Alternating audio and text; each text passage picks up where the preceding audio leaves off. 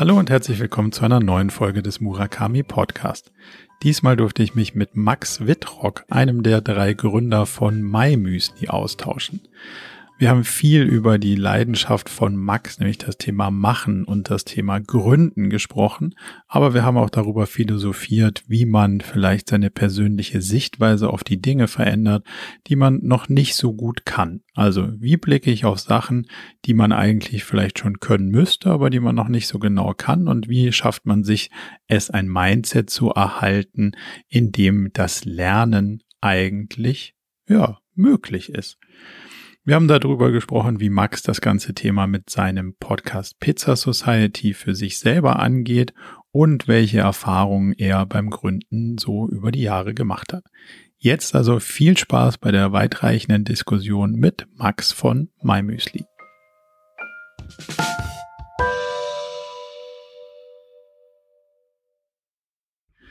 Max, dann ganz herzlich willkommen zu unserem gemeinsamen Podcast, der mir schon ganz, ganz lange auf der Wunschliste steht, weil ich durchaus ein paar spannende Fragen habe und ein bisschen auf deine, auf deine Erfahrung zurückblicken will. Also vielen, vielen Dank, dass du dir die Zeit genommen hast und willkommen.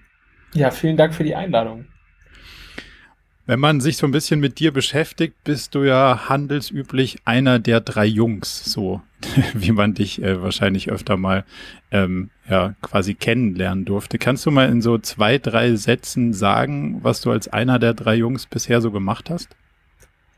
Also ich bin einer der drei Jungs von MyMüsli, genau. Ich bin einer der drei, drei Gründer von MyMüsli. Wer es noch nie gehört hat, ist ein Startup, wo man sich sein Müsli selber zusammenstellen kann. Gibt es mittlerweile auch stationär.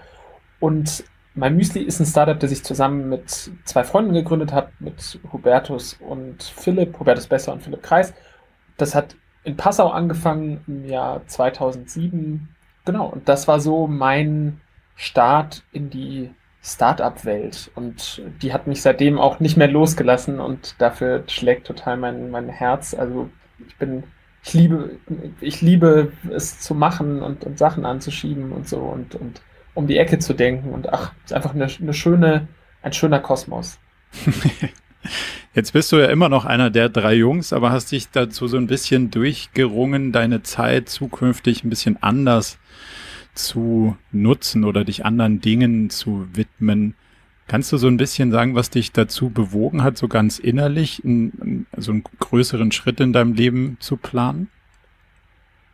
Wo fange ich an? Also ich glaube, wichtig zu verstehen ist ja erstmal, dass mein Müsli eben 2007 schon gegründet wurde und mittlerweile einfach, ich sage es ist immer noch ein Start-up, weil das, das meine ich nicht so im Sinne von ah, trotzig, ja, man, wir sind aber immer noch ein Start-up, sondern ich finde es einfach, dass das liegt so in der DNA und, und Startup bedeutet, dass alles noch im positiven Sinne volatil ist, dass, dass man bereit ist, sich stark zu verändern und dass man sich seiner Sache nicht so ganz sicher ist. Aber das, mein Müsli ist auch ein Mittelständler und das meine ich auch rein positiv, weil ich glaube, Mittelstand ist etwas, worauf der, worauf man im Standort Deutschland ja auch stolz sein kann. Das ist ja was Tolles, ja was sehr, Total. sehr Einzigartiges, was, was wir da haben. Und ich habe einfach gemerkt in unserer Dreierkonstellation, wir haben irgendwann angefangen, uns auch eine Coachin zu nehmen und haben uns total mit uns, mit Purpose, mit dem Unternehmen, mit, mit uns als Team, mit unseren Kolleginnen und Kollegen und, und der ganzen Konstellation viel auseinandergesetzt. Und ich habe einfach gemerkt, dass ich so der Typ eher für die Spanplatte bin. Also ich liebe so die, das, ich liebe so die Frühphasen von Startups. Ich, ich probiere halt total gerne Sachen aus. Ich habe jetzt einen Podcast angefangen zum Beispiel und mir macht es total Spaß, da tief in die Audiosoftware einzusteigen und so. Und to cut a long story short, diese tolle Konstellation mit meinen zwei Freunden und mit Robertus und Philipp, die ich einfach, ja, also very dear to my heart, ich weiß gar nicht, die, hat es mir erlaubt, das ist ja so ein Schritt, das, das muss ja in so einer Dreierkonstellation erstmal möglich sein, das erstmal offen auszusprechen, das für mich zu in, in so gegenseitigem Feedback festzustellen und dann auch, wir haben das ja, das machst du ja nicht von einem Tag auf den anderen, sowas nee. besprichst du ja, das, das dann auch wirklich umzusetzen. Das habe ich sehr lange geantwortet, aber ich glaube, die, das ist so, die beiden sind halt super gut die in darin, die sind halt sehr visionär, die sind, die, die begreifen so ein großes Unternehmen halt total als, ja, als, als, als Aufgabe, das ist eine coole Plattform, die, die, die entwickeln sich wahnsinnig toll und die, ich bewundere das total, wie die das schaffen, ja, so groß zu denken. Und ich bin halt eher so der Typ für so frühe Phasen. Und was mir nur ganz wichtig ist, das vielleicht als abschließenden Gedanken, dass nicht so der Eindruck entsteht, ah ja, ich brauche mal was Neues, Cooles, Spannendes. ich glaube, weil das, das, das muss man ja sagen, so ein Unternehmen bietet dir ja unheimlich viele, viele Möglichkeiten. Und du hast ja schon eine große Community und so. Und das, das war überhaupt nicht der Grund, sondern es ist eher, um mal ein plakatives Beispiel zu nehmen, dass, dass ich halt selber gerne Photoshop aufmache und mich acht Stunden über Tutorials da rein nörde, wie man jetzt bestimmte Dinge macht, so wie es halt ganz am Anfang von einem Startup oder von meinem Müsli war. Und dafür blieb halt im, im täglichen, mein Müsli-Geschäft dann, dann oft gar nicht so viel Zeit. Genau, ich glaube so mhm. Spanplatte versus irgendwie großes, größeres Startup und das, das war für mich ausschlaggebend.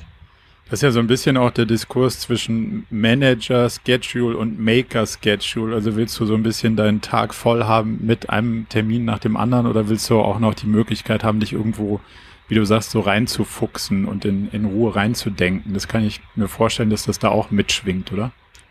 Ja, wobei man sagen muss, dass Philipp und Hubertus es schon schaffen, jeder auf seine eigene Art und Weise sich auch total so solche Räume zu bewahren. Ja, also klar wird man oft von, von dem Terminplan eines Unternehmens auch getrieben. Das ist, glaube ich, ganz normal. Das ist ja auch so ein bisschen der Preis wahrscheinlich, den man zahlt, das klingt jetzt negativ, so ist aber gar nicht gemeint, aber ich glaube, das, das, das, das schwingt da halt mit. Ja klar, wenn du einfach ein größeres Unternehmen bist, hast du natürlich auch bestimmt Koordinationstermine und alle möglichen Dinge. Jeder, der in einem größeren Unternehmen arbeitet, kennt das, die sich halt nicht vermeiden das und die einfach dazugehören. Aber gleichzeitig schaffen es beide auch, sich so total so Räume zu bewahren, um wirklich kreativ zu denken und, und wirklich Innovation zu treiben. Es ist, glaube ich, gar nicht so dieses, dass ich sage, ich diese Räume, die gibt es nicht in einem Unternehmen, aber die, die Perzeption ist einfach eine andere. Während, während du es in so einem großen Unternehmen, du halt so der Typ sein musst, der sagt, hey, ich habe eine, eine total große Vision und ich will wirklich, ähm, ja, ich, ich, ich, ich, ich begreife das total als, als als, als Herausforderung, dass jetzt einfach nur ich, ich zum Beispiel international unterwegs bin und darauf baue ich auf, ist es halt bei mir so, dass ich auch, auch total Lust habe, persönlich eben noch mein, mein Skillset wirklich in, in, ganz, ganz viele Themen einzutauchen. Eben, ich sagte ja schon Podcasting und so. Also mhm. ich, ich schwurbel gerade so ein bisschen rum, was ich aber wirklich meine, ist, es, die, die Situationen sind gar nicht so unterschiedlich. Ich glaube, es ist eher so, in welchem Kosmos man sich so wohlfühlt, mit welchen Aufgabenbereichen. Und da sind es halt bei mir diese Frühphasen-To-Dos, die mich halt so besonders glücklich machen. Und ich, ich bin halt total happy, dass ich zwei, zwei Mitgründer und Freunde habe, ja, die mir das ja auch ähm, ermöglicht haben und die da auch mit total offenem Herzen rangegangen sind und gesagt haben, hey, nee, klar, du, wenn das, wenn das für dich der richtige Schritt ist, dann dann machen wir das so. Und ja, da empfinde ich einfach totale Dankbarkeit. Jetzt ist ja mal schwierig, so Entscheidungen zu treffen, die sich möglicherweise logisch anders äh, darstellen als emotional. Also wenn man jetzt sagt, oh, du bist jetzt Gründer von so einem durchaus erfolgreichen Unternehmen und du hast eine, ein gutes Team und du hast ähm, ja, noch viel vor dir, was man da auch mit deinen Kompetenzen sicher super voranschieben könnte, dann, dann ist es ja von außen betrachtet immer natürlich so, dass man sagt, oh, das ist schon ein spannender Schritt, da jetzt zu sagen, auch ich, ich brauche was anderes. So auf der emotionalen Ebene kann sich das natürlich aber auch schon, schon so anfühlen. Hast du jetzt auch vielleicht mit der Unterstützung von, von Coaches oder wie auch immer diese Ebene sehr gezielt angeguckt oder kam dir das einfach so? Also hast du dich sehr danach gefragt, wie will ich mich dabei fühlen und, und hast den logischen Teil ein bisschen hinten angelassen oder war dir das irgendwie innerlich schon klar, dass das dein Weg sein wird? Also die, um wirklich Klarheit zu kriegen, ist es natürlich ein längerer Prozess und das, das kam nicht über Nacht und das, ich bin auch nicht eines Nachts aufgewacht und habe gedacht, ah ja, so muss das also aussehen.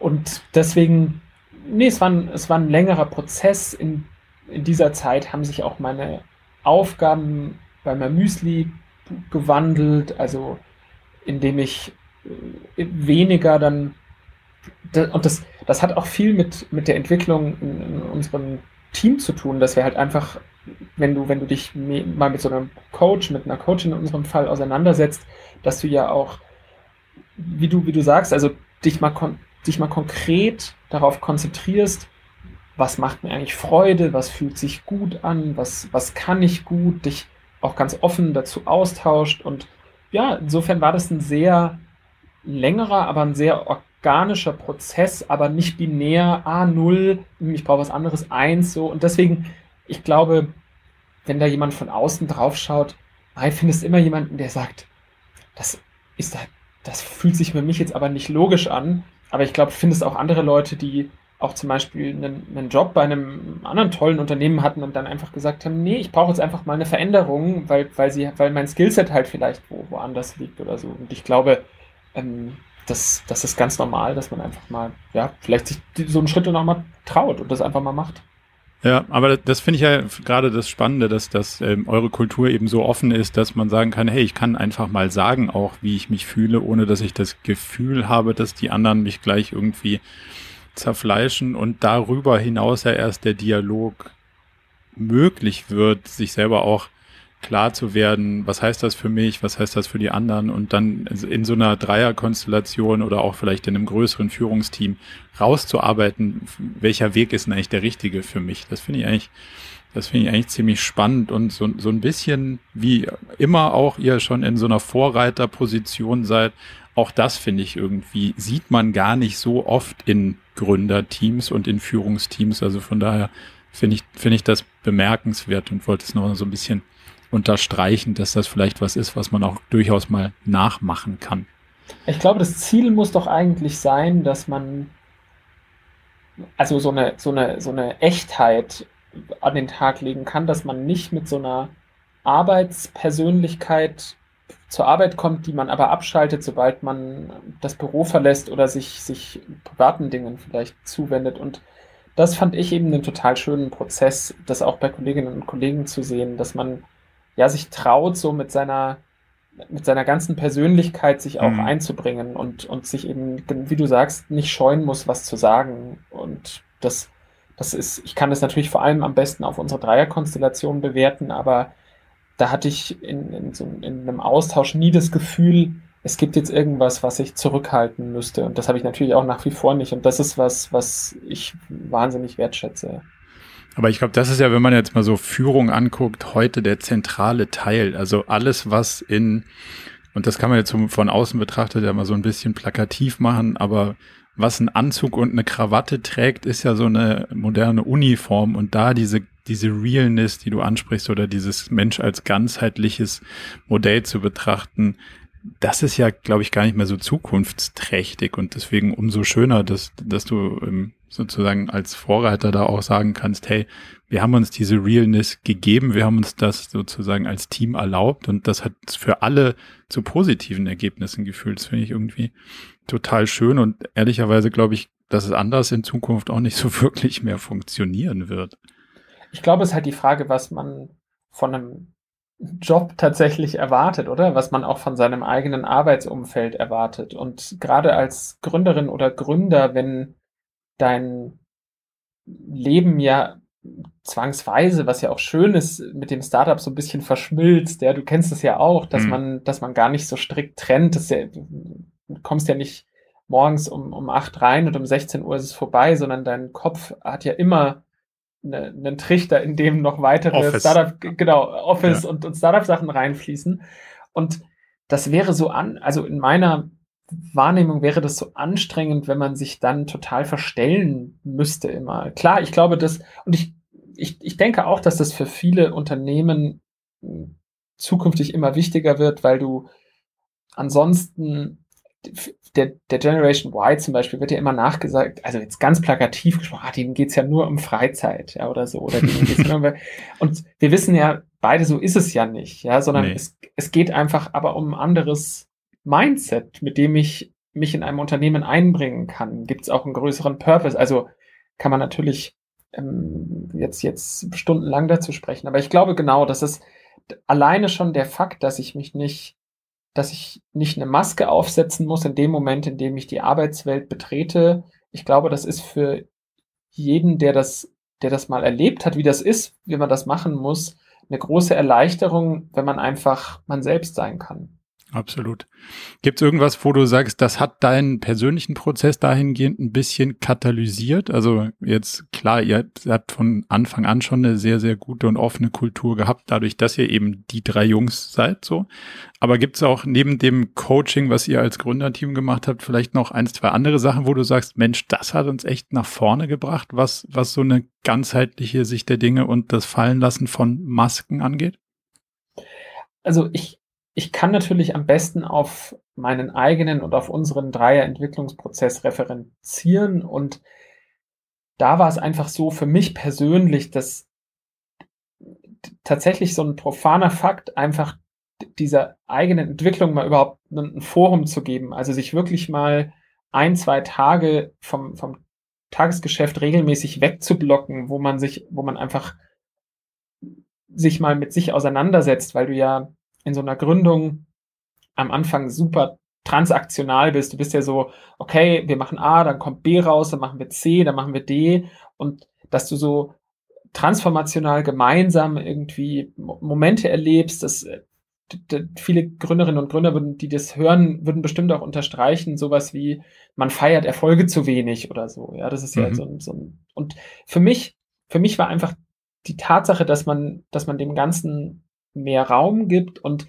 eben so Fragen stellen kann, mal ganz ausführlich, wie hat sich dieser Moment zum Beispiel angefühlt, wie fühlt sich diese zukünftige Entwicklung an, das war einfach für mich total schön zu erleben und ähm, ja, hat mich, hat, hat mich auch total emotional sowohl dem, dem Unternehmen als auch meinen beiden Freunden und meinen beiden Mitgründern nochmal viel, viel näher gebracht. Hm. Also sich wirklich auch dann gezielt den Raum zu nehmen und nicht in taktischen und strategischen Themen immer zu versinken und zu sagen, ja, wer ruft jetzt den und, und wer macht jetzt das, sondern auch wirklich mal auf die Metaebene zu gehen und zu gucken, ähm, wo führt uns das alles hin und wie fühlen sich alle dabei und so. Ja.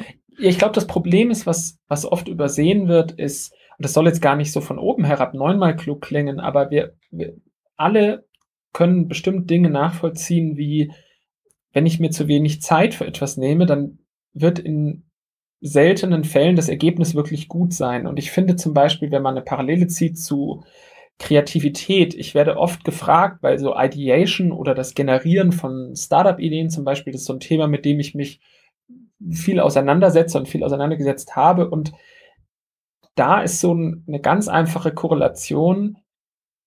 Je mehr Zeit ich mir mal wirklich mhm. blocke mhm. für den, den, den, den intellektuellen Prozess des, hey, ich, wie, wie komme ich eigentlich auf coole Ideen und, und für Innovation, desto besser werden auch meine Ergebnisse. Ich kann halt nicht erwarten, dass mir sprichwörtlich unter der Dusche immer einfach tolle, super Dinge einfallen, wenn ich aber den ganzen Tag einfach nur in, in ganz, ganz fiesen ähm, in der Maschine stecke. in der Maschine in Excel-Tabellen ja. hänge und genau. Und also ich muss mir halt für Innovation auch Zeit wegblocken und ich muss mir auch für Reflexion Zeit wegblocken. Und das mhm. fällt uns allen schwer, aber ich glaube, führt irgendwie kein Weg dran vorbei. Nee, absolut. Also ich habe auch die Beobachtung bei mir selber gemacht und natürlich bei den, den Teams, die ich so, die ich so sehe und gesehen habe über die letzten Jahre, ähm, einfach mal den Stuhl in den Garten stellen für drei Stunden und nicht definieren, was dann auf dem Stuhl mit einem passiert, ist, glaube ich, ein großer, großer Treiber für ja, für Innovationsprozesse, aber auch für genau diese Reflexionsprozesse, weil dann erst dann fällt einem so ein bisschen das Big Picture in den Schoß. Und da muss man gar nicht so viel machen, wenn man einfach auch mal so ein bisschen die Maschine anhält. Das finde ich ja immer den, den spannenden Teil. Aber man muss es, glaube ich, mal erlebt haben, was es eben für tolle Ergebnisse produziert. Und in unserem Dreierverhältnis äh, habe ich eben, durfte ich erleben, wie, wie schön das ist, ja, wenn man sich so auch irgendwie durch, durch viel Raum, den man sich gibt, dann auch nach so einer langen Zusammenarbeit die, und Freundschaft ja auch noch mal näher kommt, noch mal emotional näher kommt, wie, wie toll das ist. Und ich finde immer so, ganz, ganz viele Menschen, die mir zum Beispiel, wenn sie das Joggen anfangen, dann sagen, wow, das gibt mir jetzt so viel, ja, jetzt da habe ich endlich mal einen, einen Raum für mich und so bei körperlichem Exercise ist es ja, findet man ja viele Leute auch in seinem Freundeskreis, die das unterstreichen. Hey, in dem Moment, in dem ich das Fahrrad verlasse oder in dem Moment, in dem ich meine Jogging-Schuhe wieder ausziehe, da fühle ich mich einfach besser. Und bei Mental, ähm, ich klinge gerade wie so ein, wie so ein Marketingbuch, weil ich statt, statt dass ich irgendwie sage Mentalübung, Mental Exercise sage, aber ihr kennt es wahrscheinlich, das liegt halt daran, dass man viel englischsprachige Literatur liest. Ich will überhaupt nicht so neunmal klingen, aber das, da, da finde ich, da, dass diese Erfahrungen machen halt viele nicht, weil sie sich, glaube ich, die, die Zeit einfach nicht nehmen. Und du bist ja auch jemand, der sich mit Meditation und so auseinandersetzt und ähm, geistigen sich, sich geistig fit halten. Ja, also jetzt sage ich es wieder, Mental Exercising ja. so. Und ich finde, das ist, das, das hat halt den gleichen Effekt. Und ich bin immer wieder fasziniert, wenn ich mir sage, oh, damn it, ja, jetzt habe ich nicht meditiert oder so, aber in dem Moment, in dem ich es mache, danach denke ich mir, ach, das, das ist einfach so, so, ein gutes Gefühl, ja, es ist ja. super. Hast du denn für dich jetzt so persönlich Routinen entwickelt, um auch mit so den Themen Stress, Überforderung und, und dann all dem Druck und dem Gefühl, wow, das Rad dreht sich so schnell, um damit irgendwie gut klarzukommen? Also was sind so deine, deine ganz persönlichen Kniffe damit klarzukommen, umzugehen? Also, ja, ich bin jemand, der, und das habe ich auch so über die letzten Jahre erst, erst lernen müssen, wie powerful, ich muss aufhören, so.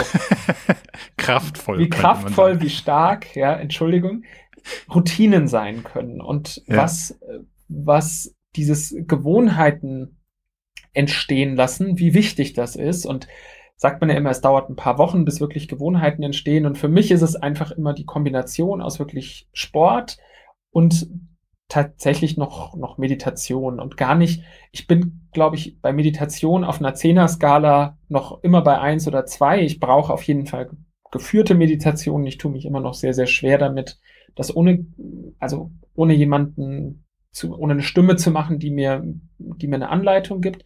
Aber das ist für mich jetzt auf einem totalen, aus einer totalen Vogelperspektive, das ist für mich eben die wichtige Kombination. Also wirklich am besten täglich Sport und am besten auch wirklich täglich Meditation und, und Achtsamkeit. Was, was für eine Art von Sport? Kompetitiv, alleine? Was ist so, was, was, was funktioniert da bei dir? Bei mir ist es so, dass ich gemerkt habe, am Anfang habe ich so, so komplett alleine losgelegt, ja, und mir Apps installiert und gemerkt, dass das mich nicht so richtig gehuckt hat. Ja, also das, mhm. da, da, da habe ich auch oft nicht die Disziplin entwickelt. Und der Schlüsselmoment oder einer der Schlüsselmomente war für mich, wirklich eine Trainerin in einem Fitnessstudio, die halt mal wirklich mit mir so gesagt hat, so, jetzt gucken wir mal auf deine Beweglichkeit und die mal ganz ehrlich gesagt hat, das ist gut, aber diese, dieser, dieser Katalog da, der ist überhaupt nicht gut, ja, den müssen ja. wir uns noch mal anschauen.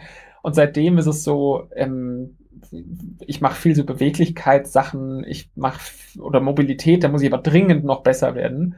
Ähm, und Eigengewichtsübungen, ich, ich entdecke gerade die Klassiker, ja, den Liegestütz, äh, den Pull-up und genau, aber ich habe jetzt auch angefangen, äh, Rennrad zu fahren und das macht mich auch total glücklich. Ist halt auch ein sehr, was sehr kontemplatives, weil man ja sich fürs Rennradfahren viel Zeit nehmen muss. Du kannst ja nicht in 15 Minuten auf dem Rennrad, da, da, da erreichst du ja nicht das, was du erreichen willst, ja, sondern ja. du musst ja irgendwie zwei, drei, vier Stunden fahren und das finde ich wunderschön. Also Rennradfahren liebe ich total, aber ich bin auch noch blutiger Anfänger, also auch auf der Zehner-Skala noch bei zwei oder so, aber es macht mir eine irre Freude, aber vielleicht ist ja genau das ganz gut, dass es gar keine so wirkliche Skala gibt, ähm, wo man sein muss bei solchen Sachen. Das finde ich persönlich immer ganz cool, wenn du ähm, gerade wenn es in Sachen mit der Natur oder Sport oder so, wenn du da Sachen findest, die nicht ähm, ja kompetitiv sind. Also für mich wäre zum Beispiel Tennis oder so eine Katastrophe, weil mich das schon, schon wieder mehr in so eine Leistungsecke drängen würde, wo ich eigentlich genau raus will.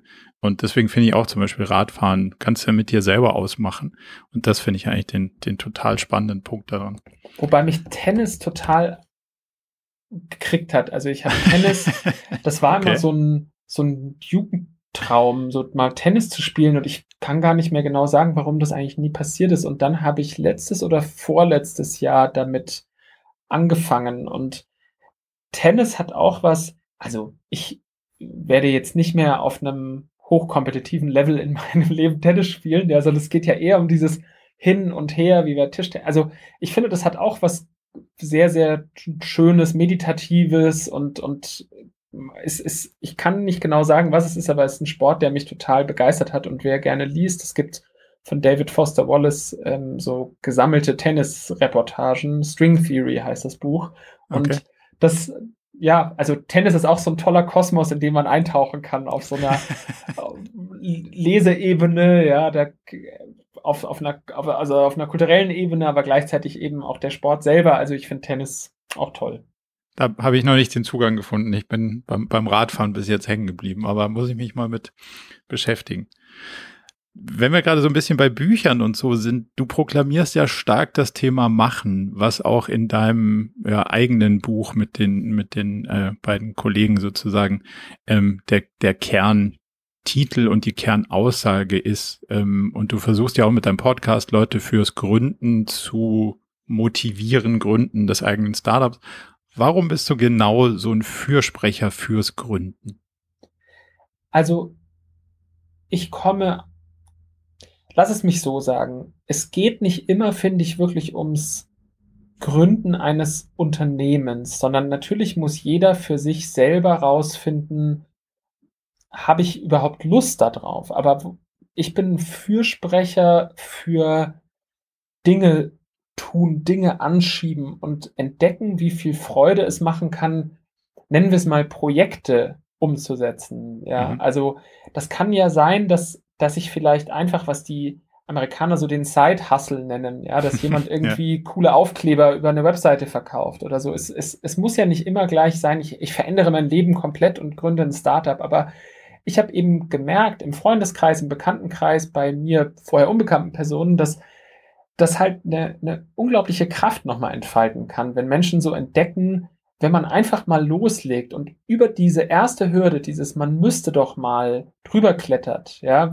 was sich da für eine Welt oft eröffnet. Und das finde ich wahnsinnig schön, das zu sehen. Und das ist so ein bisschen was, was mich auch antreibt, junge, alte Menschen dafür zu begeistern, ähm, so zu denken. Und deswegen habe ich jetzt auch so einen Kurs von paar Wochen, ja genau, unterrichtet zusammen mit der K5. Das war so ein Ideation-Kurs, so findet deine Startup-Idee und das Feedback der Teilnehmerinnen und Teilnehmer da, das hat mich auch wahnsinnig glücklich gemacht, weil das schön ist zu sehen, wenn jemand sagt, hey, ich habe das jetzt lange so in der Ecke liegen lassen, ich hatte schon lange die Idee, ein eigenes Unternehmen zu gründen und habe da auch ein Konzept gemacht und so und ich brauchte jetzt mal wieder dieses, hey, diesen Anschub und man wollte mal wieder in diese Gedankenwelt eintauchen und das ja, das finde ich einfach toll. Und das ist das, was so ein bisschen für mich dahinter steckt. So entdecke, wie, wie schön es sein kann, wenn man macht, wenn man Projekte macht. Und das können ja auch ganz im Kleinen schon sein. Trau dich einfach mal dieses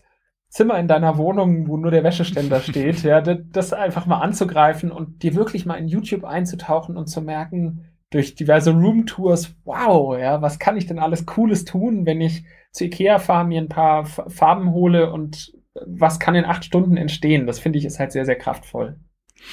Wenn du über, sagen wir mal, einen Ticken größere Projekte sprichst und, und dann mit so Leuten in so einem Kurs zum Beispiel auch interagierst, wird doch das Thema Mut wahrscheinlich relativ schnell kommen. Also, oder der Gegenspieler Angst.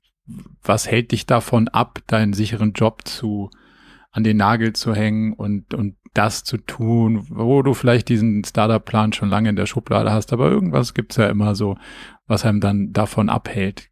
Wie ist denn so deine persönliche Sicht auf die Themen Angst? Braucht das Mut oder braucht es vielleicht gar nicht so viel Mut, um solche Schritte zu machen? Was, was gibst du den Leuten damit?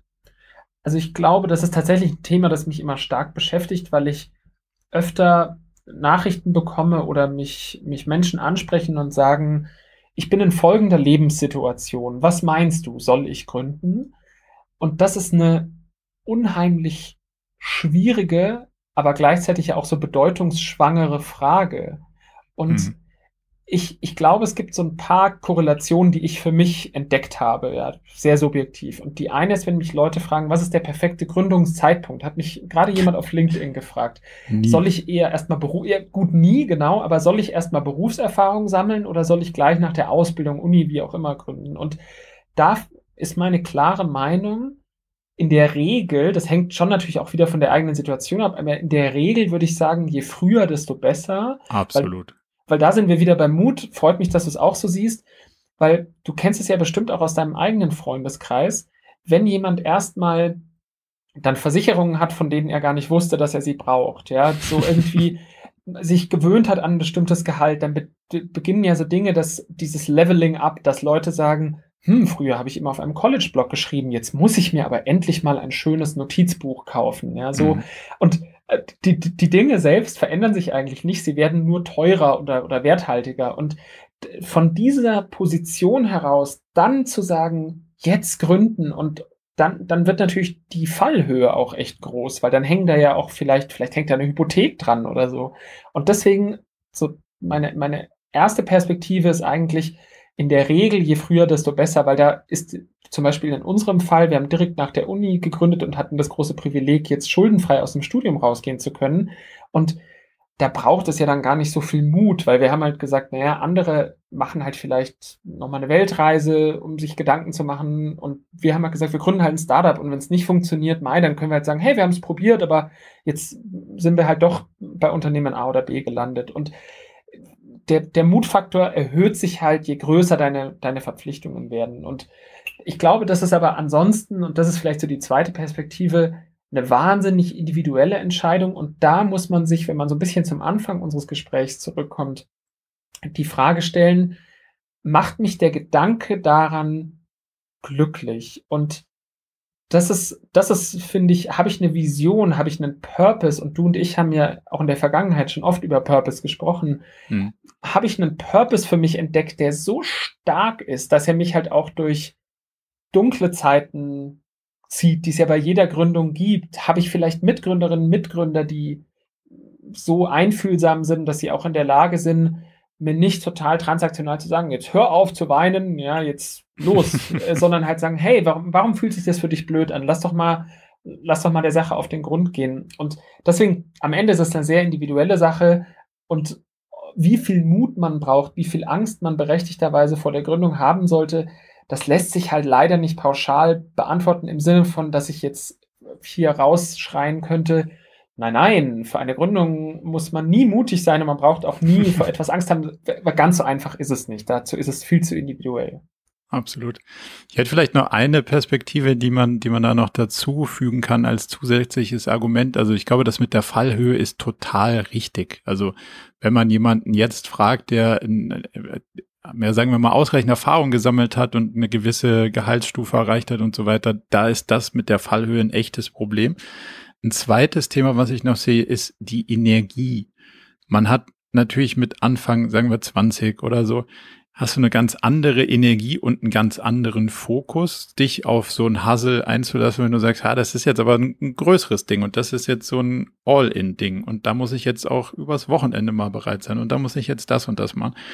Das wird ja dann in fortgeschrittenem Alter, so, jetzt sind wir ja beide noch nicht mehr so wirklich alt, aber auch nicht mehr in der, in der Out of the Uni Phase sozusagen, dann ähm, hat man auch so andere Ideen, was man sonst noch alles für Dimensionen in seinem Leben ähm, ansprechen möchte und, und die Energie ist auch nicht unbegrenzt. Also das spricht für mich auch deutlich dafür, möglichst früh den Schritt irgendwie zu machen, weil es wird nicht einfacher hinten raus, ist so meine ganz persönliche Erfahrung. Das stimmt, ich glaube auch, in der Regel wird es nicht einfacher, wobei ich aber auch schon ältere Menschen erlebt habe, die dann durch diesen Schritt plötzlich so in ihrer Energie waren, also als, als wären Dämme gebrochen, ja, und okay. plötzlich setzt, setzt sich halt eine Power frei, von der sie gar nicht wussten, dass sie sie hatten, aber ich glaube, ich würde auch von meinen eigenen Beobachtungen sagen, das ist eher die Ausnahme und völlig richtig. Ich hatte natürlich auch zusammen mit Hubertus und Philipp das Privileg, die beiden hatten schon vorher Gründungserfahrung gesammelt, aber für mich war mein Müsli so die, die erste richtige Gründung, die jetzt über das Website machen für irgendwie eine Kneipe oder so hinausging. Und ich hatte natürlich das große Glück, dass das gleich funktioniert hat. Aber in der Regel ist es ja so, dass man auch viele Geschichten erlebt, wo das nicht so ist, wo man vielleicht zwei, dreimal auf die Schnauze fällt und dann nochmal mhm. aufstehen muss, was ich sehr bewundere, wenn das jemand kann. Und deswegen, genau, das spricht natürlich auch für das es früher im Leben machen, weil du dann vielleicht eine bessere Resilienz hast gegen solche Rückschläge, weil du auch, und das, das ist was, wo ich, wo, was ich Menschen oft sage, Freundeskreise zum Beispiel sind ja oft erbarmungslos. Also ich, ich bringe mal gerne so ein, so ein fiktives Beispiel. Stell dir vor, das ist so ein Abendessen und da steht jetzt jemand auf und sagt, ich werde jetzt einen Modeblog schreiben, ja, und dann sagt sofort der oder die erste so, so die Augen prüfend na, so auf das Outfit gerichtet, du ein Modeblog, ja, und dann, und dann kommt der zweite oder die zweite und sagt, also gibt's doch schon so viel, der dritte sagt, wann willst du denn das machen, hast du überhaupt keine Zeit, so, was ich sagen will, du hörst eben sehr, sehr selten, hey, cool, ähm, wie können wir dich dabei unterstützen? Du hast ja ein stressiges mhm. Leben, und das, und ich glaube, in jungen Jahren ist man oft noch gewillter, so auch, auch aus dieser sozialen Norm auszubrechen ja, und zu sagen, ich mache jetzt einfach mal eine Gründung. Ich weiß noch, damals in, in, an der Uni, da waren wir, ich kann natürlich jetzt nicht für alle sprechen, ich kenn, kannte ja nicht jeden an der Uni, vielleicht gab es da auch andere, die gegründet haben, aber in meiner eigenen Wahrnehmung war das ein Weg, den sehr, sehr wenige eingeschlagen haben. Und später im Leben, ich glaube, solange du Konformismus lebst und du bist, was ich, Finanzberater und sagst jetzt, ich mache ein Finanzstartup, da werden wahrscheinlich deine Peers noch alle sagen, ah, ist ja logisch und so, ne, ja. gut, was ja auch okay ist, aber wenn du plötzlich sagst, ich möchte jetzt ähm, den, eine Online-Zoohandlung machen, ja, und ich möchte ganz abgefahrene Tiere irgendwie wie anbieten, weil ich, keine Ahnung, völlig fiktives Beispiel, oder ich möchte jetzt plötzlich ähm, grüne Croissants backen, Matcha-Croissants, und ich möchte eine Matcha-Croissant-Kette eröffnen.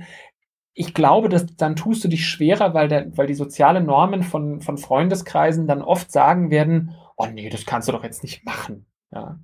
Ja, ich glaube, der, der, der Buddhist nennt das ja so Beginners Mind und das sich zu erhalten über die Jahre ist natürlich schwierig.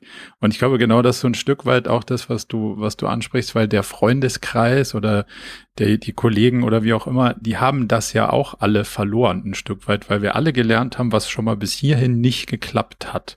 So, wenn du noch nicht so viel gelernt hast, was noch nicht geklappt hat, dann bist du natürlich ein Stück weit offener, als wenn der Weg schon ein bisschen, also wenn die Erfahrung, auf die man so als Gruppe zurückblickt, schon ein bisschen fortgeschrittener ist, dann hat halt schon eine Menge nicht geklappt. Und dann redet man sich selbst und anderen den Modeblock auch ganz gerne mal aus. Ähm, obwohl es vielleicht eine gute Idee wäre. Aber manche Sachen, und das ist vielleicht was, was, was wir beide auch gerade so ein bisschen feststellen, muss man einfach machen, ohne drüber nachzudenken, ob das so eine sonderlich gute Idee ist oder nicht. Ähm, so denke ich zumindest mal über diesen Podcast nach. Ich habe da jetzt mich sehr, sehr hart gezwungen, diesen Bedinger, also Beginners Mind so ein Stück wieder anzunehmen und, und zu sagen, wir schauen mal, was passiert. Und ja, das kann eine ganze Menge Zeit kosten und ganz schön wenig bringen und vielleicht hört es auch gar keiner, aber es macht zumindest Spaß. Und das ist vielleicht so ein mein persönlicher Weg, einen bestimmten Teil meiner Zeit zu investieren in Sachen, die vielleicht gar nicht mal so logisch dem nächsten Schritt entsprechen, aber sich irgendwie für den Moment mal gut anfühlen und irgendwie so ein, so ein bisschen, ähm, ja, den Weg wieder frei machen aus diesem, aus dieser Falle dessen, was man alles schon gelernt hat, so ein bisschen rauszukommen. Machst, machst du das an der Stelle ähnlich oder verfolgst du da einen größeren Plan mit? Nee, ich genau. Also ich glaube, das, was du angesprochen hast, ist, ist total wichtig. Dieser, der Beginners Mind, der ja auch ein bisschen Ausdruck dessen ist, dass man sich erstmal noch gar nicht so riesige Gedanken macht. Und das will ich nicht. Also das darf, natürlich darf man, finde ich, eine Vision haben und man darf auch einen, einen, einen Purpose damit verfolgen. Ja, zum Beispiel mein Purpose, habe ich ja gesagt, ist so, dass ich mit, mit meinem Podcast, der heißt Pizza Society, es geht eben um im weitesten Sinne um Startups, ums Gründen, ums um die Ecke denken, ums Machen. Und mein Purpose ist schon als, als größeres Ziel, dass ich Menschen gerne dafür begeistern möchte und ihnen ein Tool geben möchte. Da gibt es ja viele da draußen, aber vielleicht kann ich ein kleines Mosaiksteinchen sein, das sie weiterbringt auf ihrer Reise, da eigene Projekte umzusetzen. Aber genau, ich, ich überlege mir halt nicht jetzt, oh Gott, und wie viele Leute müssen das jetzt hören in der nächsten Folge, damit man denkt, dass das ein Erfolg ist? Und was würde ein externer Podcast-Experte sagen zu der Soziodemokratie, also, sondern ich mach's einfach jetzt mal und dann ja. wird sich schon irgendwas ergeben. Und ich glaube, das zweite ist, so ein zweiter Gedanke, der mir gerade noch kam, zu mir hat mal jemand gesagt, na ja, man muss, wenn man vor allem später gründet, man darf halt keine Angst davor haben, sich lächerlich zu machen. Und im ersten Moment habe ich das total unterschrieben und habe gesagt, ja, genau, man darf halt keine Angst haben, sich lächerlich zu machen. Und ich musste da letztens dran denken, Guy Kawasaki, ehemaliger Apple-Mitarbeiter, so einer der großen Tech-Evangelists, ähm, also jeder, der so, glaube ich, so super Tech interessiert ist, der, der kennt wahrscheinlich Guy Kawasaki mhm. und auch, auch Tech-Speaker, der hat irgendwann angefangen zu surfen. Ich weiß gar nicht, wie alt Guy Kawasaki ist genau, aber äh, Mitte. Ist schon lange 50, dabei. Genau, lange dabei. Vielleicht ist er auch schon 60 oder 70, ich weiß nicht. Also, er ist auf jeden Fall ein, er ist nicht mehr 20, so. Und Surfen, jeder, der schon mal gesurft ist, weiß ja, das ist echt, das ist kein Sport, den, den du in 10 Minuten lernst. Außerdem ist es so, dass es halt so ein Ding ist, die, die, die Surfpros sind jetzt nicht besonders happy, wenn so ein Anfänger mit in die Welle reinpaddelt und sagt, hey, ich habe gerade erst angefangen, los geht's. Also, das ist Entschuldigung. Oft, genau, das ist, das ist oftmals ist es nicht so besonders inklusiv auf den ersten Blick. So. Und jetzt hat er angefangen zu surfen und ich habe ich hab da jetzt kein besonderes Insiderwissen, aber ich, ich folge ihm halt zum Beispiel auf LinkedIn und habe mir immer gedacht, wow, ja, finde ich echt mutig in dem Alter. Aber es ist ja nicht so, dass der eine Welle rauspaddelt und dass plötzlich jeder sagt, guck mal, da kommt Guy Kawasaki. Es gibt ja auch viele Leute, die den gar nicht kennen. Ja, so. Und jetzt komme ich nochmal zu dem lächerlich.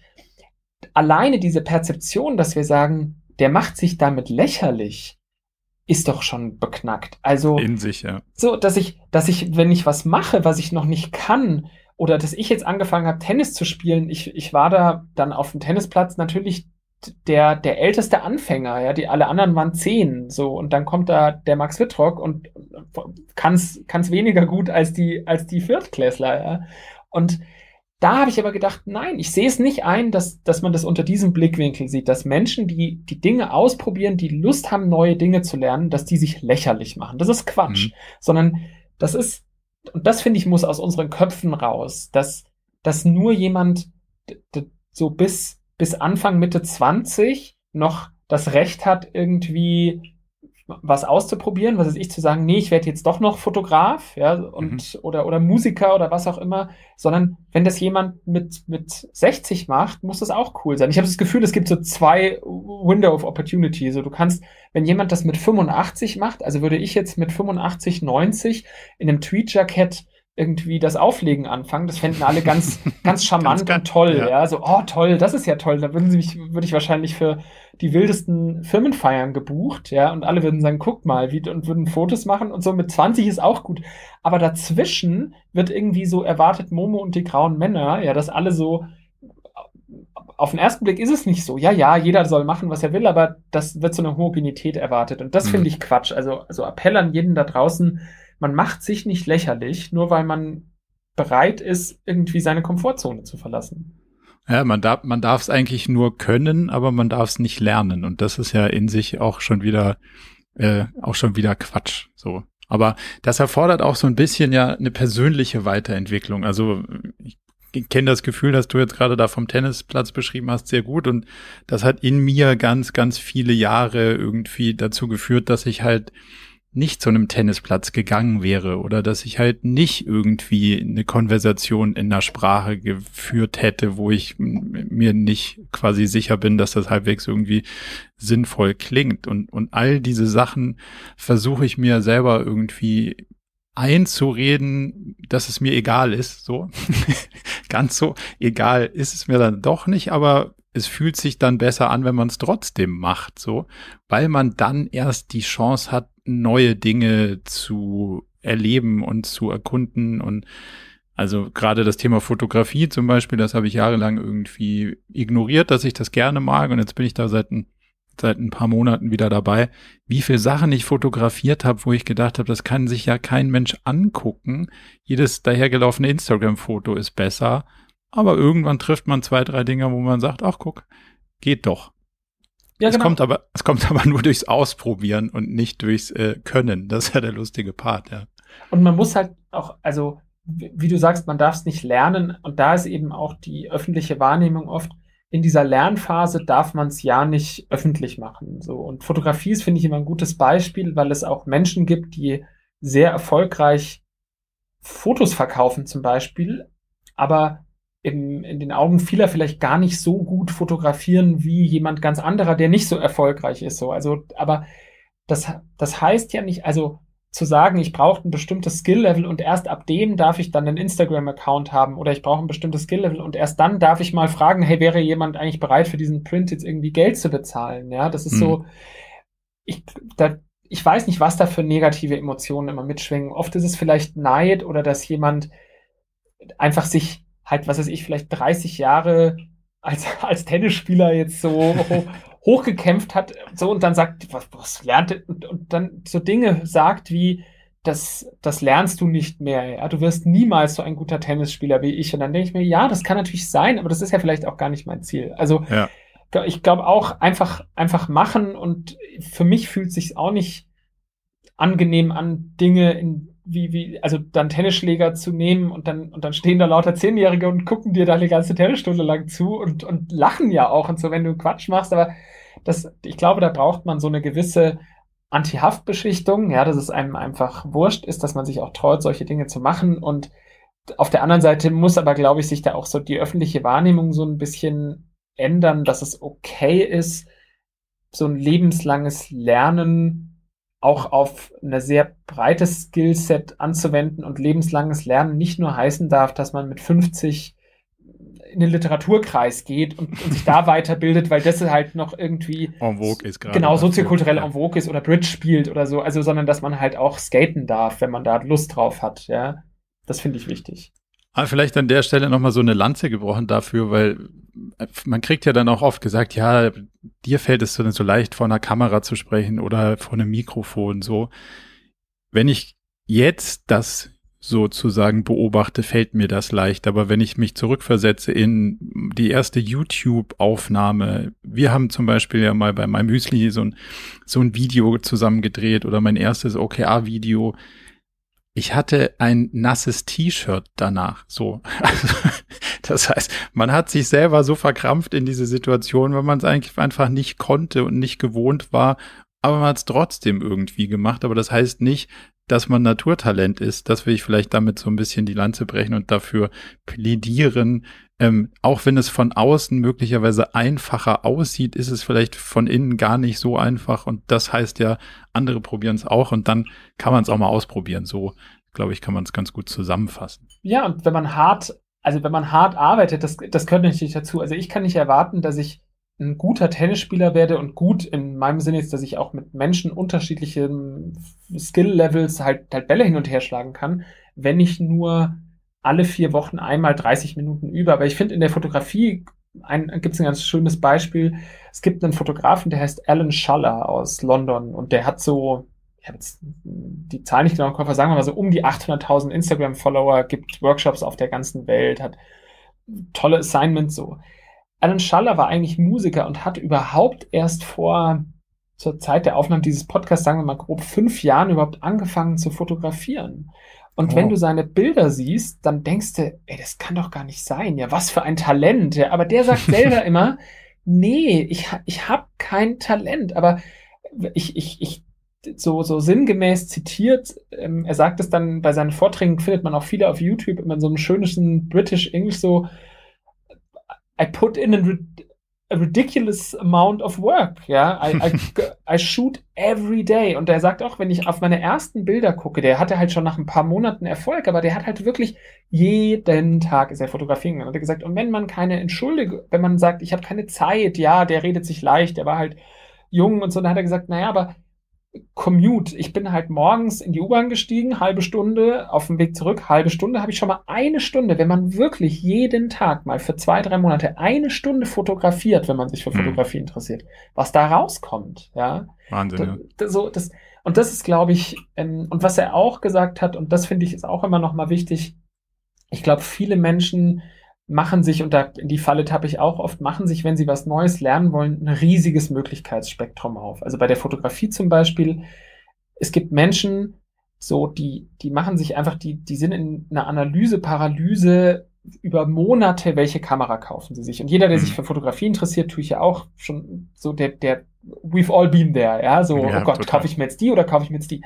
Und der Schaller sagte mal in einem Vortrag so, hey, also du musst dich auch mal limitieren. Er sagt halt, ich, ich fotografiere ausschließlich in Schwarz-Weiß oder fast ausschließlich in Schwarz-Weiß. Ich fotografiere in der Regel nur mit einem Objektiv und auch nur mit der und der Kamera, weil je stärker du dich limitierst und auch wenn es nur mal für eine bestimmte Zeit ist, desto besser wirst du in der Regel. Und deswegen finde ja. ich auch, beim Sport ist es ja auch so, ähm, du, kann, du wirst nicht 30 Sachen gleichzeitig lernen, aber wenn du dich mal limitierst auf, jetzt versuche ich mal wenigstens jeden Tag 50 Liegestütz zu machen, dann merkst du ja schon eine sehr, sehr starke Progression und wie, wie, wie man besser wird und so. Und das, ja, das finde ich sind so ein paar Gedanken noch in, auf dieses, äh, die auf dieses Fotothema vielleicht einzahlen. Total. Lass uns noch mal kurz auf deine Pizza Society eingehen. Dann gibst du ja so handwerkliche Themen wie PR und Marketing, aber auch so ein bisschen die persönlichen Entwicklungen für Gründerinnen und Gründer. Was würdest du sagen, sind Stand heute deine Prioritäten, wenn du den Rat geben könntest, fachlich oder persönlich weiterentwickeln? Ich glaube, das ist ganz sch schwierig zu beantworten, weil es natürlich ein bisschen davon abhängt, woher man kommt. Also ich glaube, wir alle haben schon unfassbar reflektierte 21-Jährige getroffen, ja, wo ich mhm. so dachte, wow, ja, ähm, das ist ja irre, wie weit du bist, aber gleichzeitig natürlich auch, auch Menschen, die mit Mitte 40, wo ich immer noch das Gefühl hatte, die haben ein Führungsverständnis aus dem Mittelalter, so. Das, das, das passiert. okay, also, fairer Punkt, ja. Und deswegen glaube ich, ist das total schwierig. Ich glaube, ehrlich zu sich zu sein, wo man wirklich Defizite hat und die auch gezielt anzugehen. Und ich hatte die Chance, gerade Oliver Kahn zu interviewen und oh. also den Torwart. Und hm. was mich total interessiert hat, war die Frage, wie man es schafft, Fehler zu verarbeiten. Also wie schafft man es, wenn man einen, einen Fehler als Torwart macht, wo du ja wirklich total im, also äh, auch ein, ein Feldspieler kann auch einen Fehlpass mal machen, der sehr offensichtlich ist, aber ich habe das Gefühl, ich bin jetzt auch kein Fußballexperte, aber dass ein, ein, ein, ein Torwart, da sind die Fehler halt wahnsinnig offensichtlich. Ja, also mhm. das, und wie schafft man das, die, diese Fehler abzustreifen? Und ich meine jetzt gar nicht in so einem Spiel, sondern so zwei, drei Wochen später und seine Antwort verkürzt war im Prinzip, nicht, nicht überanalysieren. Ja, man muss, und das ist, glaube ich, auch so ein Punkt, dass man, man muss eine, einen Mechanismus finden, eben auch Dinge, die, die bei einer persönlichen Entwicklung gehört es auch dazu, auch bei Gründen, dass man einfach Fehler akzeptiert und dass man einfach lernt, sie, sie abzustreifen. Und ich glaube, das ist total wichtig. Und Hubertus hat mir mal einen total tollen Ratschlag gegeben, als ich eben noch jemand war, der ständig so in die Vergangenheit und ach, das, ah, hätte ich nicht machen sollen und blöd. Und Robertus hat mal gesagt, und das, da finde ich, steckt auch viel drin, zu sagen, so ehrlich zu sich zu sein und zu sagen, eine Entscheidung, die ich an dem, also eine Entscheidung, die ich in der Vergangenheit getroffen habe, sollte ich nicht mit aus dem Blickwinkel und mit den Informationen von heute bemessen. Ja, weil dann Total. ist es einfach. So nachher ist mir immer schlauer, wie wir Bayern ja. sagen. Sondern wirklich so ehrlich sein und sagen, mit den Informationen, die ich damals hatte, und das klingt ja total profan. Ich glaube, viele sagen jetzt, oh, dafür habe ich mir jetzt diesen Podcast angehört. Ja, aber da, wirklich mal ehrlich zu sich zu sein und zu sagen, ja. hey, was für Infos hatte ich damals? Und hätte ich diese Entscheidung mit diesen Informationen nochmal so getroffen? Und das war für mich echt so ein totaler, ja, das, das hat mich wirklich zum Positiven verändert. Und da bin ich dir, lieber Hubertus, heute noch dankbar für diesen Tipp und das einfach Dinge ablegen zu können. Danke, Olli Kahn, aber danke, Hubertus, ähm, für, ja, wie, welche Informationen hatte ich damals so? Das würde ich äh, als, also das klingt möglicherweise total profan, wenn man sich damit mal ernsthafter auseinandersetzt, ist das also der Kern vieles Handelns im Management. Und äh, ich habe ja eine äh, Podcast-Episode aufgenommen mit äh, Fedor Holz, einer der besten Pokerspieler der Welt. Und da geht's auch genau darum, Entscheidungen nicht anhand des Ergebnisses zu bewerten, sondern ähm, anhand derer Informationslage, die du hattest, als du die Entscheidung treffen musstest und würdest du es dann nochmal so machen, führt dich zu einer ganz anderen Ableitung der heutigen Realität und, und daraus kann man dann was lernen. Aus dem anderen kannst du ja nicht wirklich was lernen, weil das wusstest du ja damals noch nicht. So gesehen konntest du die Entscheidung auch nicht anders treffen. Also das würde ich total unterstreichen und gefällt mir total gut. Also.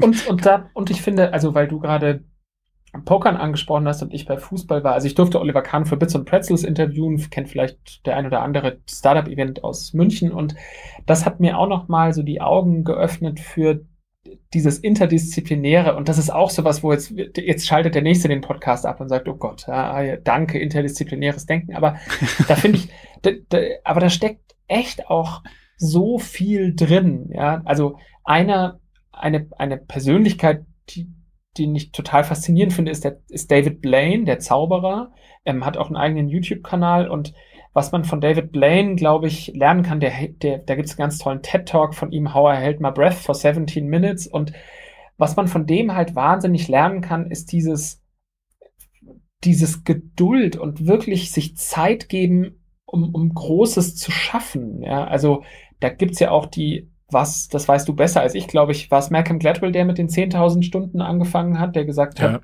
so, und also es müssen ja nicht immer gleich die 10.000 sein, man muss ja nicht in allem sofort Experte werden, aber sich wirklich auch Raum zu geben und zu sagen, wie machen, okay, andere Leute, ein Zauberer, ein Torwart, ein Pokerspieler, so die, die sind auch nicht von heute auf morgen gut geworden und zu erkennen, dass Erfolg eben in finde ich, in einer bestimmten Disziplin eigentlich ja immer, ist zumindest meine Beobachtung, in Stufen kommt und nicht als, als, gera also, also in, als gerade. Linear, ja. ja. So, und das ist linear, genau, so musste man es ausdrücken. Vielen Dank. Und das fand ich auch für mich nochmal total wichtig. Ich habe so ein, noch ein eigenes Beispiel. Ich habe, äh, ich, ich lege ja schon lange auf oder Musik auf mit Freunden und ich habe immer mittlerweile elektronische Musik, aber früher eben vor allem Hip-Hop. Und wer schon mal so ein Hip-Hop-Set gesehen hat, der, der kennt vielleicht das Scratchen, ja, was irgendwie DJ Cool Herc in New York erfunden hat. Also das äh, Vor- und Rückwärtsbewegen der Platte und dann mit dem Crossfader ist dieses Ding, wo man am Mixer zwischen den Platten hin und her schalten kann.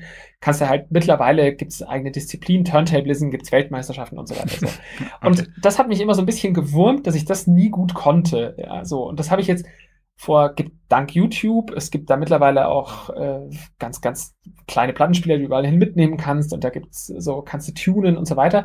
Und da habe ich angefangen, mich damit wieder zu beschäftigen und das ist wirklich, also stellt euch einfach wie ein Musikinstrument vor. Wenn du in unserem Alter, ja, sowas nochmal lernst. Das, das ja. ist ja, du hinterfragst, als Kind, du sitzt ja am Klavier mit sieben, als ich das erst, meine erste Klavierstunde hatte, du hinterfragst es ja nicht. Du machst einfach, dass du kacke klingst, ist halt so. Du bist vielleicht mal frustriert, aber es ist halt so, bist ja ein Kind.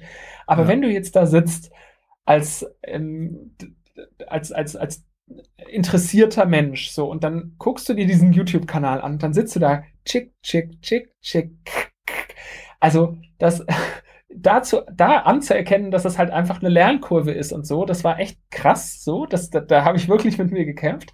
Aber ich habe eben gemerkt, plötzlich, zack, hast du einen Durchbruch und bist auf einem ganz neuen Level als vorher. Und ähm, sowas ähm, wie, wie, wie Scratching, also sich einfach für Tennis, was, was auch immer es ist, also ich, ich beschäftige mich halt gerne mit vielen verschiedenen Dingen und ich habe das Gefühl, für mich zumindest funktioniert das so, wenn man das tut, ja, würde ich mich mehr fokussieren, wäre ich wahrscheinlich in den einzelnen Dingen besser. Aber andererseits profitiere ich auch total davon, immer wieder zu sehen, ah, was da geklappt hat, lässt sich vielleicht auch auf das übertragen und so. Und deswegen ist das was, ja, was ich total wichtig finde, zu verstehen, dass Erfolg halt auch bei Startups oder auch bei Hobbys meistens nicht linear kommt, sondern wirklich in Stufen. Und deswegen muss man einfach durchhalten, bis die nächste Stufe kommt. Hm. Und ich, also ich kann das aus meiner Perspektive zum Beispiel auch total unter, unterstreichen, dass ich dieses cross-funktionale beziehungsweise interdisziplinäre eigentlich das richtig Spannende finde. Also ich habe keine Ahnung, 10.000 Stunden habe ich nicht, aber ich habe es mal so überschlagen, so 7.000 Stunden OKR-Workshops werde ich in Summe moderiert haben in den letzten Jahren. Ähm, das heißt, in einer Disziplin bin ich ein ganzes Stück weit gekommen, aber die großen Sprünge habe ich genau gemacht, wo ich dann angefangen habe, andere Disziplinen zu vergleichen, zu gucken, okay, was kann ich aus dem Poker ableiten? Und da kommt zum Beispiel das Denken in Wetten her, was wir in unserem Framework haben. Und genau diese, ähm, ja, was kann ich aus der Natur einbauen? Was kann ich aus diesem Verhalten von dem Projekt da rein reinbauen in so ein Framework? Das macht es eigentlich ja total spannend. Das gibt so die neue Perspektive und für mich aus meiner ganz persönlichen Perspektive macht's ja das erst aus, dass du so lange überhaupt dabei bleiben kannst, weil wenn du sagst, so jetzt mache ich immer das Gleiche, dann verlierst du ja selber auch irgendwann die Freude dran und denkst auch jetzt, das kann ich jetzt schon, jetzt muss ich das wiederholen, aber sobald du dann immer noch so ein Transferleistung, äh, mit den Transferleistungen durch die Welt gehst, dann, dann bleibt es ja ein total spannendes Feld. Also finde ich, finde ich total, total gut. Und gibt es auch ein, also ich habe gerade bin ich dabei, ein Buch über Lernen zu lesen von, ich hoffe, ich spreche ihn richtig aus, Josh Whiteskin, dem ehemaligen Schach, oder er ist immer noch ein mhm. Schachgroßmeister, glaube ich, kann man sagen, aber er, er spielt, glaube ich, nicht mehr kompetitiv Schach wirklich. Ähm, gibt auch einen, einen Film über ihn und ähm, der irgendwas mit Bobby Fischer heißt, in Search mhm. of Bobby, Searching Bobby Fischer, glaube ich. Und der sagt, der, wer, wer, wer Lust hat, da so ein bisschen in die Story einzutauchen, der war schon zwei oder dreimal beim Tim Ferriss Podcast zu Gast und der Whiteskin hat Schach gespielt, weil er einfach Bock auf Schachspielen hatte, weil ihm das total, das, das, hat ihn, das, das, das war für ihn so irre bereichernd, sich da so reinzudenken. Und dadurch, dass er aber plötzlich durch den Kinofilm ja eine, eine, eine Berühmtheit wurde und auf ein Schachturnier kam und, und, und um Autogramme gebeten wurde und so, er, ich hoffe, es fasst es richtig zusammen, aber er sagt im Podcast bei Tim Ferriss so, das hat ihm so ein bisschen die Freude genommen. Und er ist dann in die, nach Slowenien oder in die Slowakei gezogen, also hat sich wirklich zurückgezogen und hat dann aber angefangen, zum Beispiel zu sagen, so, ich brauche jetzt ein neues Betätigungsfeld, wo ich halt nicht diese, diese Altlasten habe, wenn man so will, ja, und äh, hat dann angefangen mit Kampfsport und ist da auch sofort in der Disziplin, nicht sofort, aber nach viel, viel Training in einer Disziplin auch wieder Weltmeister geworden. Und der hat eben ein Buch über Lernen geschrieben und das, das ist total spannend. Ich kann noch, ich, ich, ich kann noch keine Synopse so präsentieren, ich kann es noch nicht zusammenfassen, weil ich noch nicht durch bin, aber ja, ich, ich glaube, dieses, bereit zu sein, lebenslang neue Sachen zu lernen und für sich zu erkennen, will ich lieber in einem mega gut sein oder akzeptiere ich das, wie ich das tue, dass ich in vielen Dingen nicht die, den 10.000 Hour Level habe, aber dass ich halt, ich habe halt Freude dran, viele verschiedene Dinge auszuprobieren. Ähm, ich glaube, sich das zu erhalten und zu wissen, ich mache mich damit nicht lächerlich, sondern das ist, das ist cool, Punkt, ja, ähm, das, das glaube ich wichtig und das würde ich jedem da draußen raten, probiert ruhig Dinge aus, ist völlig in Ordnung, auch mit 50, 60, 70, 80 noch irgendwas anzufangen, wovon man keine Ahnung hat. Jetzt sprichst du ja mit deinen Kernbotschaften auf größeren Events und auch vor, sagen wir mal, traditionelleren Unternehmen oder vielleicht mal so einem Konzern oder was würdest du sagen, macht dir am meisten Sorge in Bezug auf die Kernbotschaften, die du da vermitteln willst? Also wo hast du das, ja, die, die Bedenken, dass das nicht auf den fruchtbaren Boden trifft, dass es wirklich zur Handlung führt, sondern vielleicht so als, ach ja, nett, dass der, der Mann da aus den Startups, das, äh, das funktioniert bei dem sicher, aber für uns vielleicht nicht. Was ist da so deine größte Sorge auf deine Kernbotschaften? Ja, ist eine gute Frage, ist auch gar nicht so leicht zu beantworten, weil ich erlebe natürlich Events in der, also jetzt war ich natürlich auch wegen, wegen Corona schon lange nicht mehr auf einer großen Veranstaltung so, aber davor habe ich natürlich, und jeder, der schon auf einer Bühne stand, kennt es, wo ich gemerkt habe, da, da habe ich schon in den ersten Sekunden, wie du es ja so ein bisschen angedeutet hast, dass die Leute sagen, ach, Mai, der kleine Startup-Mensch, so, das brauche ich jetzt nicht. Und sofort gehen die Laptops auf und Leute gucken weg. Und dann hast du Veranstaltungen, wo du total connectest, so. Ich will jetzt nicht von der Veranstaltung auf das Unternehmen schließen, aber ich glaube, man sieht eben einfach ein sehr, sehr breites Spektrum an Kulturen. Und ich glaube, wichtiger ist eher, ich, ich will gar nicht in diesen Kanon, weil sich da andere Leute auch viel besser auskennen, einsteigen im Sinne von, so, die haben alle die Digitalisierung verschlafen und überhaupt. Und dann die Transformation so, weil manche kriegen das ja ganz gut hin, manche kriegen es nicht so gut hin, manche kriegen es in Bereichen hin, manche kriegen es ähm, äh, komplett hin. Was mir Sorge macht, ist, wenn immer, wenn ich Kulturen erlebe, die so komplett Teflon sind, ja, wo alles antihaft beschichtet ist, wo alles, was du reingibst, irgendwie abprallt, ja, so das, das, die gibt es immer noch viel zu häufig, aber ich glaube, dass auch die sich irgendwann transformieren müssen. Und bestimmt wird es auch noch in vielen Jahren Unternehmen geben, die das nicht tun und die trotzdem ökonomisch erfolgreich sind, weil sie vielleicht Glück haben, weil sie was herstellen, was gerade gebraucht wird oder so. Aber ja, ich, ich, hab, ich, ich kann eher sagen, ich habe so ein breites Spektrum erlebt ähm, und es gibt kleine Unternehmen, die absolut innovationsresistent sind. Und es gibt große Unternehmen, wo ich einen ganz, ganz tollen Transformationswillen spüre.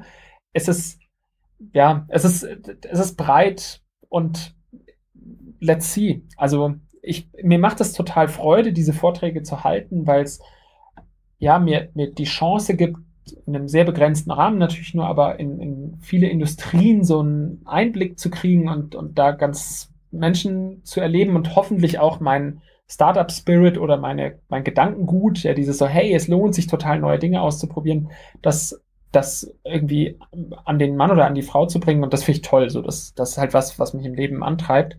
Und genau, aber so richtig Sorgen könnte ich jetzt nicht sagen, dass, dass es da so ein generelles Problem gibt, das ich sehe. Ich glaube, dass Digitalisierung was ist, was wir irgendwie bei Bildung, bei Unternehmen und so angehen müssen, das, das können, wie gesagt, andere A besser beurteilen und B ist es, glaube ich, auch angekommen, dass wir da in vielen Fällen wirklich noch Nachholbedarf haben. Hm.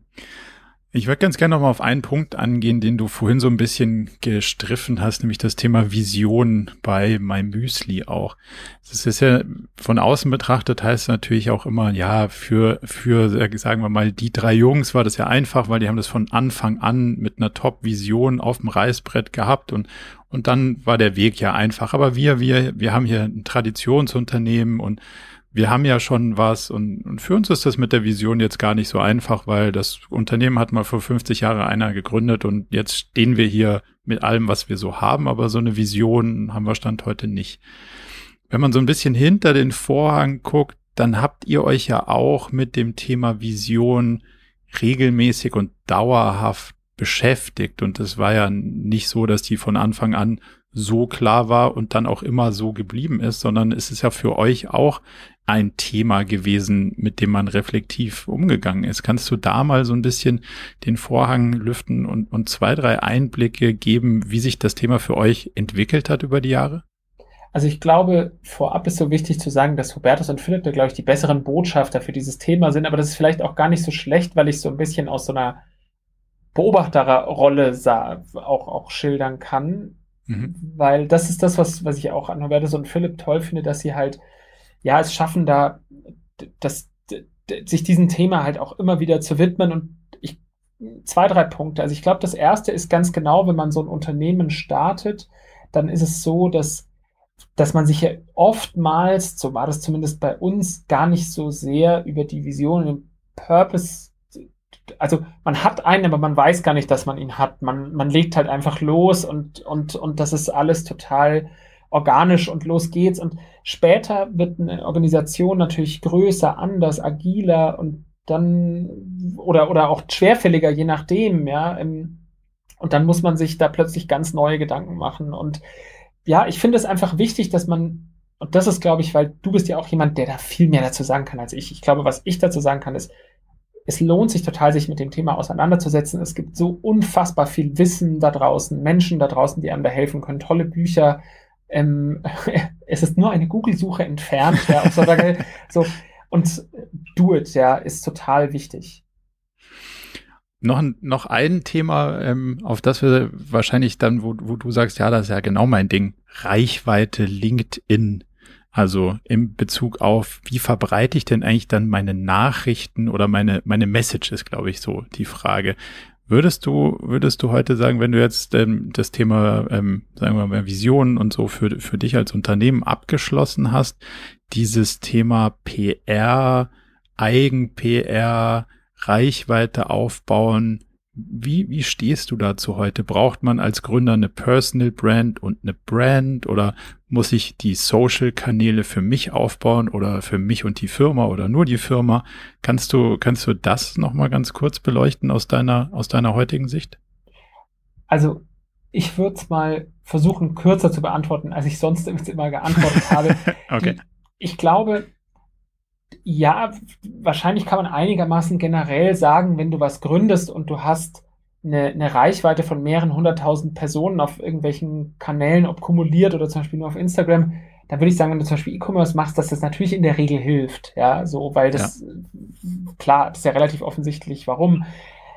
Muss man sich die jetzt aber zwingend aufbauen, wenn man sie nicht hat und nur dann kann das Ganze klappen? ich glaube, man sollte sich eher die Frage stellen, habe ich da überhaupt Lust drauf? Also für mich ist es ja zum Beispiel so, warum mache ich LinkedIn?